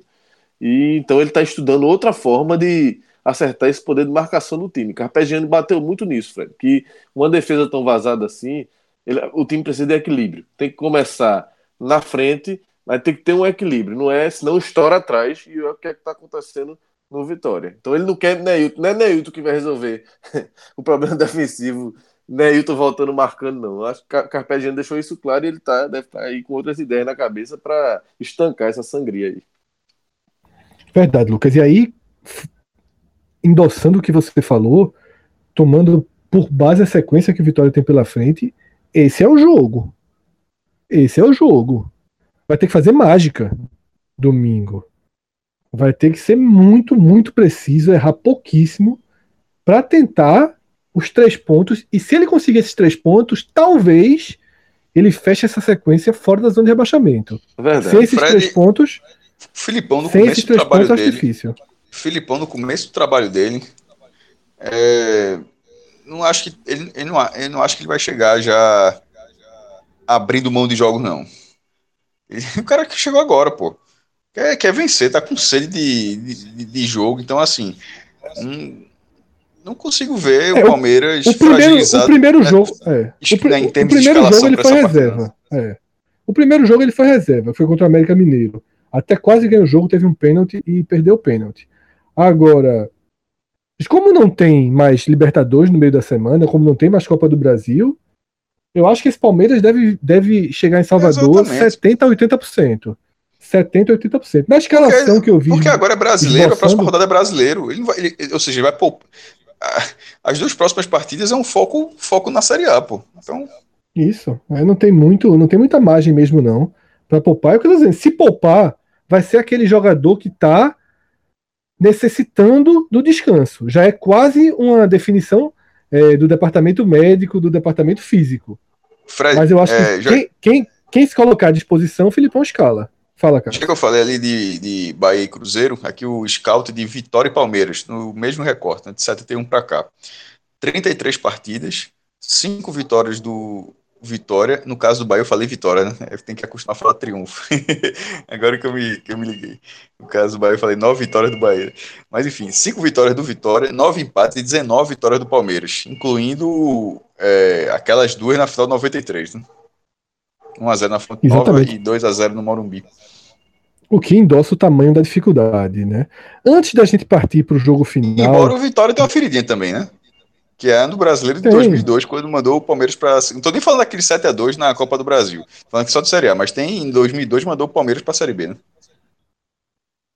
E antes da gente chegar na segunda-feira, não dá para fechar o domingo sem falar de pizza, que é perfeita não só para o dia, mas para acompanhar o futebol. Eu estou agora falando mais diretamente com o público do Recife, ou seja, o único jogo envolvendo clubes do Recife no domingo é o jogo do Santa Cruz, e eu imagino que o tricolor vai para o estádio, certo? É jogo para ir para o estádio, uma decisão para Santa Cruz contra o Operário do Paraná, abrindo aí a série de quarta de final, a série que define a vaga para a segunda divisão do futebol brasileiro. Então, se o torcedor de Santa Cruz a dica é a seguinte: quando estiver saindo do Arruda, entra no celular, no site da Pizzaria Atlântico e coloca, faz o seu pedido e coloca o seguinte código: pega leve 45. Aí você passa em qualquer unidade da Pizzaria Atlântico, retira o pedido que você fez pelo site e vai ter ganho aí 20% de desconto com código e 10% pelo Pega Leve. São quase, no efeito cascata aí dá 28,5, quase 30% de desconto em todo o seu pedido.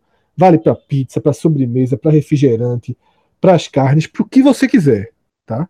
Então é uma dica que durante o mês de julho, 679 pedidos foram registrados com os códigos do podcast. Eu expliquei esse que para domingo estou direcionando para a torcida de Santa Cruz, o Pega Leve 45, e para os torcedores do esporte, do Náutico e para os neutros, Aí você muda o código. Para não sair de casa no domingo, já vai estar tá cheio de jogo de campeonato europeu, esses jogos dos clubes de Salvador que a gente falou, mais rodada de Série A, o jogo do Santa Cruz na CBF TV, várias opções. E aí você não vai sair de casa, você entra no site da Pizzaria Atlântico, usa o código Atlântico45, caixa alta, e você ganha 20% de desconto para nem tirar a bunda do sofá, a pizzazinha chega na, na sua casa com o melhor preço do Recife. Então, meu amigo, não tem nem o que discutir. Domingo, é quase que obrigação acompanhar o futebol com a pizza e com o que você quiser do cardápio da Pizzaria Atlântico. Tem os petiscos. A Pizzaria Atlântico não é tão conhecida pelos petiscos.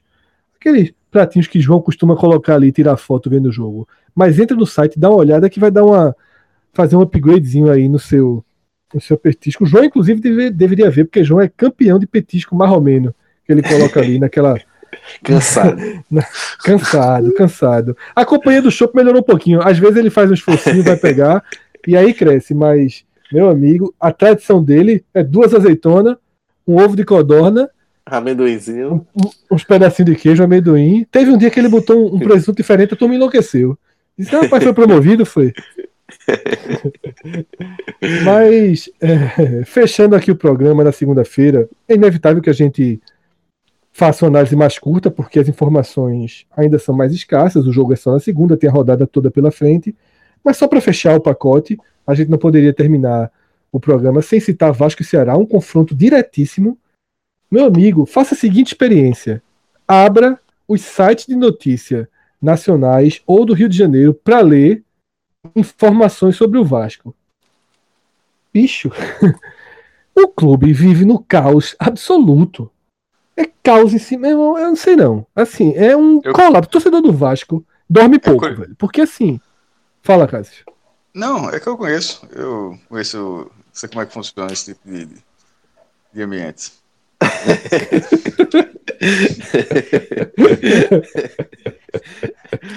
É, eu acho muito parecido, inclusive. É piorado, é piorado, meu amigo. Não, é, o do, é não, o do, Inclusive, não, o do Vasco, o do Vasco é o, histórica, né? o, do, o, do, o, do, Va- o do Vasco é pior, assim, é, é a demissão de Jorginho, mas ao mesmo tempo você vai ver três porradinhas em seguida, já o Vasco vem três derrotas em seguida e já tá ali a um ponto acima do Z4. O clube não se encontra. é, Imagine se fosse liso. Assim, tá com muita dívida, mas liso quando eu digo porque já recebeu muito dinheiro nessa vida, né? Se tivesse um pouquinho, uma capacidade é, de. Se tivesse uma receita um pouquinho menor, o tamanho do fumo que já, já teria levado nos últimos tempos. Mas é um concorrente muito, muito sério ali. Esse jogo, Vasco, Vasco e Ceará, veja só, o Ceará que estava morto nesse momento, se ele ganha do Vasco, ele empata com o Vasco no número de pontos. Ah, O que é um, é um cenário que isso para o torcedor do Vasco deve ser assim desesperador, porque você, como é que pode? O Ceará estava morto. Como é que eu vou para um jogo contra o Ceará? Se eu, se eu perder o jogo, empata, é, empata o número de pontos. Esses dois jogos que o Vasco tem a menos, eles são uma muleta curta. Tá? Foi uma marcado, inclusive, o, o outro, né? É, contra o Santos, que é o da terceira rodada. Terceira. Vai ser dia 27. É no Pacaembu, porque, é, porque o Santos foi eliminado da Copa do Brasil, né? então, assim, acho que não. Enfim, Abriu arrumaram uma tem uma brecha, data né? abriu uma brecha aí.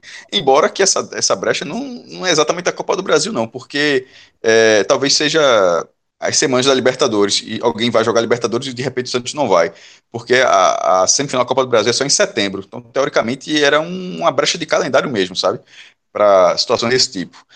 É, e vai um jogo da terceira rodada, mas enfim, não é fácil. E de, e, e, a- e de repente nesse dia, esse Santos e Vasco pode ser um confronto direto no- entre os dois clubes. Então realmente Isso, os dois jogos que o Vasco tem, Cássio, os dois jogos que o, que o Vasco tem são fora de casa. Contra Santos e Atlético Paranaense. Então não dá pra contar. Sabe por que não dá pra contar? Entra lá na UFMG e vê o desempenho do Vasco fora de casa. Nenhuma vitória. Nenhuma vitória, três empates e quatro derrotas. Ou seja, não tem como contar com isso. Tá? O Vasco é um time é, que a soma da notícia, das notícias, dos problemas administrativos, Eurico tocando terror, Edmundo, para completar o caos, meteu um bloqueio, as contas O do Vasco estão todas Eurico tá tão bloqueadas. doente. o Eurico tá tão doente. Sei, sei se o homem já tá começando a deixar pra lá. viu? É, é, assim, mas Tá, foi a Quando a última gente vez- fala foi- Eurico- Teve até, deve ter uma, é, é o grupo dele. uma foto uma forma circulou, geral. né? É, é isso, é. A foto circulou ele bem debilitado, né? Mas Tá não abre, não. Tá bem debilitado, mas é lá dentro do Vasco. É, meu amigo, aquele cara. Chama ele de tudo. De tudo nessa vida. Mas o cara é vascaíno mais do que qualquer outra coisa. Faz mal ao Vasco. Já fez bem e já fez mal ao Vasco. Mas, meu irmão, se- o cara vive pra isso. E agora sim, tem o, o modus operandi dele. É desesperador, assim. O cara ser torcedor do Vasco e ter que lidar com isso é, é desesperador mesmo. Então, assim, vocês sabem que é o ata- Qual é a história? E quando ele assina ata, é muita confusão, pô. o, homem tá, o homem tá envolvido em tudo, meu irmão. É nervoso, é nervoso. Vocês sabem quem é o treinador interino do Vasco? Valdir Bigode, né? Valdir Não, Bigode, pô. Valdir Bigode. Eu ia, eu ia falar porque eu vi que Bigode. Jorginho desejou boa sorte e acho que, que Valdir fará um grande trabalho. É muito, é muito louco isso, né? Quando ele vai, vai- Até aproveitando aqui, parabéns a Fred, tá fazendo 39 anos. Quase. É verdade. Isso, cansado. Não, até fa- a, a piada é de Thiago Minhoca, mas é muito boa. Tá quase livre da zona de rebaixamento. Exatamente. Há rumores que não cairia, viu? é, não cairia com 39 Hoje, pontos, mas é. assim, não cairia. Hoje não cairia, não. hoje não cairia. Muito, não tá escapado. Mas assim, aproveitando. Ou seja, tá de parabéns, né? Tá de parabéns. Essa, essa questão de idade, que aí significa que já tem algumas décadas acompanhando futebol, né? E assim, Rodrigo. o treinador, meu irmão. Só um segundo, cara. Valdir, Só um segundo. Cara, só um segundo. Rodrigo. Rodrigo tá na nossa base, o estagiário. Tem quantos anos, Rodrigo? 25. Tá bem. Tem uma chancezinha de escapar. É, um estagiáriozinho com essa idade, vou te, vou te contar. É, exatamente. A gente só arruma estagiário pai velho, é um negócio Peraí, que. pô, em comparação comigo, Porra. eu sou. eu sou Estagiáriozinho com essa idade. Eu esperava que ele ia dizer 21, pra eu soltar a piada que tava rebaixado. Mas 25 dá pra brigar. Meu amigo, com, com 25, eu não sei se, se termina na justiça, não, viu? Isso aí. Não, 25, 25 eu tô no jogo, pô. Não, pô, não, pô. Entendeu? Estagiário de 25 anos, quando sai, é justiça, meu irmão. Com a idade dessa.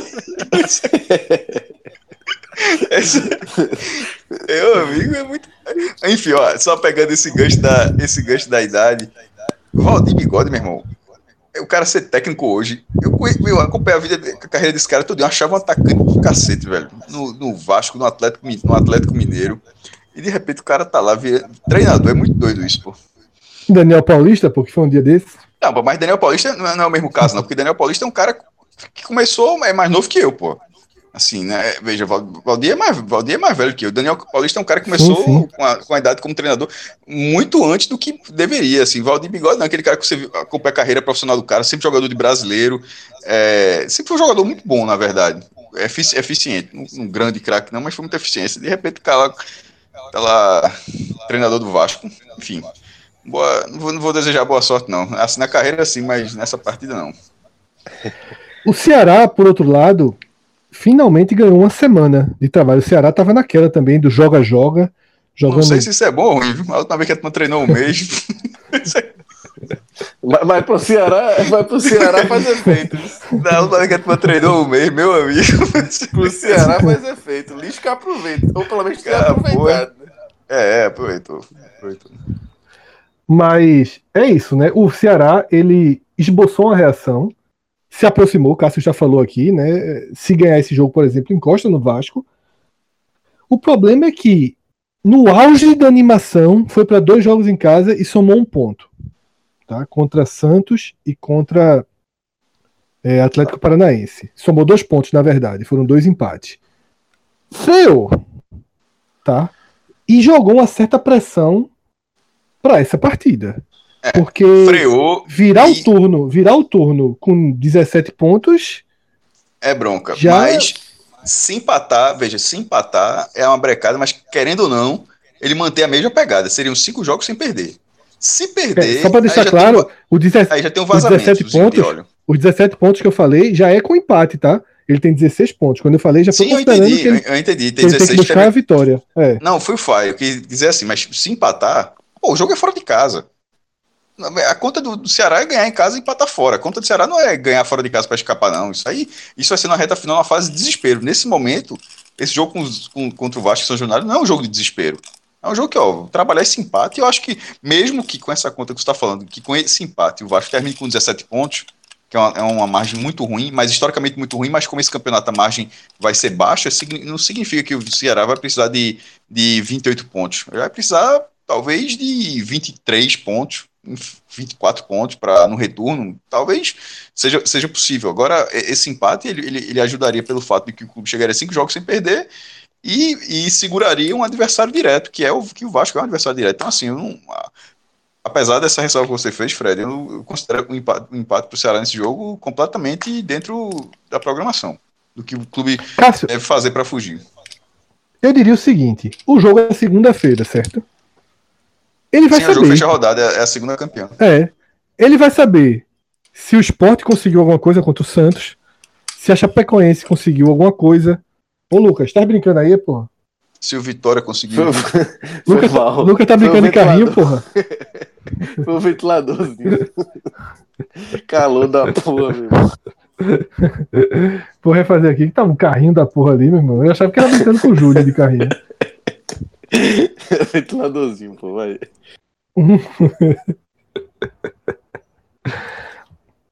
Mas tem uma coisa fundamental aí, Cássio. Porra, tá morrendo, velho? Eu segurei. Eu achei que tava no mundo. Eu vou tirar esse programa, eu vou deixar tudinho. E eu tava indo até agora com o carrinho, foi foda. Parecia um carrinho daquele carrinho de ficção, assim, cara empurra pra Parece, cá. parece Cara, carrinho. carrinho. Eu tinha medo desse Tá brincando, Carrinho, porra? carrinho de. Os caras fazer o programa brincando de carrinho, liga aí. Vamos lá. Então, Cássio, tem algo aí fundamental também para a gente ficar resolver essa, essa, esse dilema entre buscar a vitória ou aceitar o empate, que é o fato de jogar segunda-feira.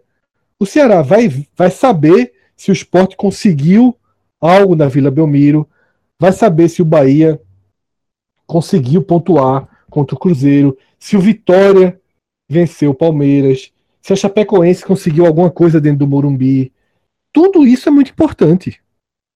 Porque se os times de baixo não pontuarem, aí muda o cenário. Aí o empate passa a ser um empate positivo, até de encurtar a distância. Se você considerar que o esporte deve perder o jogo, que a Chapecoense deve perder o jogo, que o Bahia deve perder o jogo. Esses três aí, os resultados naturais são três Ainda derrotas. tem o Vitória, né? Pagando Palmeiras. Isso, e que o Vitória, eu não vou aqui cravar que deve perder, porque é em Salvador. É, em casa. Mas assim, Mas Aí, aí o, o cenário pode se tornar esse empate interessante. Lembrando ainda que todo mundo guarda na memória o que a gente falou lá no audioguia do brasileiro, né? A largada do Ceará na Série A. O corredor polonês está de volta. Depois desse joguinho, o Ceará tem São Paulo pela frente, Flamengo pela frente, os Esse dois é jogos fora de é casa. fumo. Esse é o fumo. Exatamente. Aí depois tem o jogo atrasado com Bahia, depois Corinthians, enfim. é por isso, Fred, que A escassez de pontos vai ser pesada, né? é, eles estão colocando, né? Muitos jogadores deram declarações nesse sentido, de que esse seria o jogo da vitória fora de casa do, do Ceará. Não teve nenhum, eu acho, né? Teve Paraná, né? Só Paraná. É porque Paraná tomou não conta, não. É. mas enfim, os caras falando muito nesse sentido, que é o jogo da vitória fora, mas assim, só deixando claro que eu considero o Vasco favorito para esse jogo, apesar do momento melhor do Ceará, mas o Vasco vive de jogo em São Januário, né? Se, se o Vasco trope- tropeça contra o Ceará, o Vasco que, já vem de três derrotas, aí realmente. Mas é isso. Acho que o Ceará ele ele foi uma ducha de água fria, sobretudo aquele gol do Santos. É, No finalzinho, o Ceará fez uma excelente partida contra o Santos, mereceu demais a vitória. Até uma vitória tranquila merecia ali naquele dia. Levou um golzinho no final, que já, já havia sido uma ducha de água fria, né? E, e o empate aí já numa atuação é, abaixo, né? O empate contra o, contra o Atlético Paranaense, mais natural, né? E aí ficou nessa agora de tentar ir buscar fora esse, esse um desses dois empates, né? Que teve contra o Santos Atlético Paranaense. Mas, vamos ver. É um jogo. Concordo. Eu acho que um pontinho aí pro Ceará tá, tá de bom tamanho. Mas vai ter problemas, né, Fred? O time, né? Verdade. É, só fechando esse pontinho que o Ceará arrumasse, ele faz um grande favor a todos os outros, porque se ele tirar dois pontos do Vasco, ele deixa o Vasco muito, muito, muito em maus lençóis nesse campeonato. O problema, o principal problema do Ceará pro jogo é até é até meio surreal a gente tá, tá tratando aqui como um grande desfalque, porque é um jogador que há algumas semanas estava jogando a quarta divisão do futebol brasileiro, Juninho Quixadá, foi contratado, mostrou que a aposta foi válida, fez um gol, deu assistência, se movimentou bem nas primeiras partidas. Na última partida foi mal contra o Atlético Paranaense, mas tanto ele agradou que ele está sendo considerado o principal desfalque para esse jogo. Então o Lisca deve colocar Calisson em seu lugar. Às vezes que eu vi Calisson jogando, não entendi, porque ele é a primeira opção. Tá? Eu acho que no elenco do Ceará tem outras opções mais rodadas, mais interessantes. Porém, é, Lisca tem moral para isso, né? Lisca resgatou o Ceará e tem moral para suas escolhas. Ao que tudo indica, o Ceará vai com seu time, seu time base. A única mudança é justamente essa aposta aí em Calisson no lugar de Juninho Quixadá. Então, dessa forma, a gente encerra esse pré-jogo aí de toda 19 rodada. Para esses quatro clubes do Nordeste que a gente detalhou um pouco mais aqui, virão os telecasts: o do esporte no sábado, o da dupla de Salvador no domingo e o, o do Ceará na segunda-feira. Junto com o telecast do Jogo do Ceará, a gente já vai estar tá gravando um podcast raiz, em que a gente detalha tudo o que aconteceu na rodada. E como esse é um podcast de meio de turno, inclusive Tiago Minhoca, né, um estatístico cearense que hoje trabalha com a gente aqui no projeto. O Thiago já prometeu aí um. que vai jogar suas cartas aí na mesa, tá preparando os números aí pra gente, pra gente se aprofundar e mergulhar e analisar tudo isso na segunda-feira, passando a régua essa primeira metade do brasileiro, que demorou, teve uma Copa do Mundo no meio, mas finalmente chegou. Grande abraço a todos, Rodrigo, Lucas, Cássio, todo mundo que tá ouvindo. Valeu a gente aí, se encontra aí no feed, no site e onde você quiser escutar a gente. Grande abraço. Um abraço. Parabéns.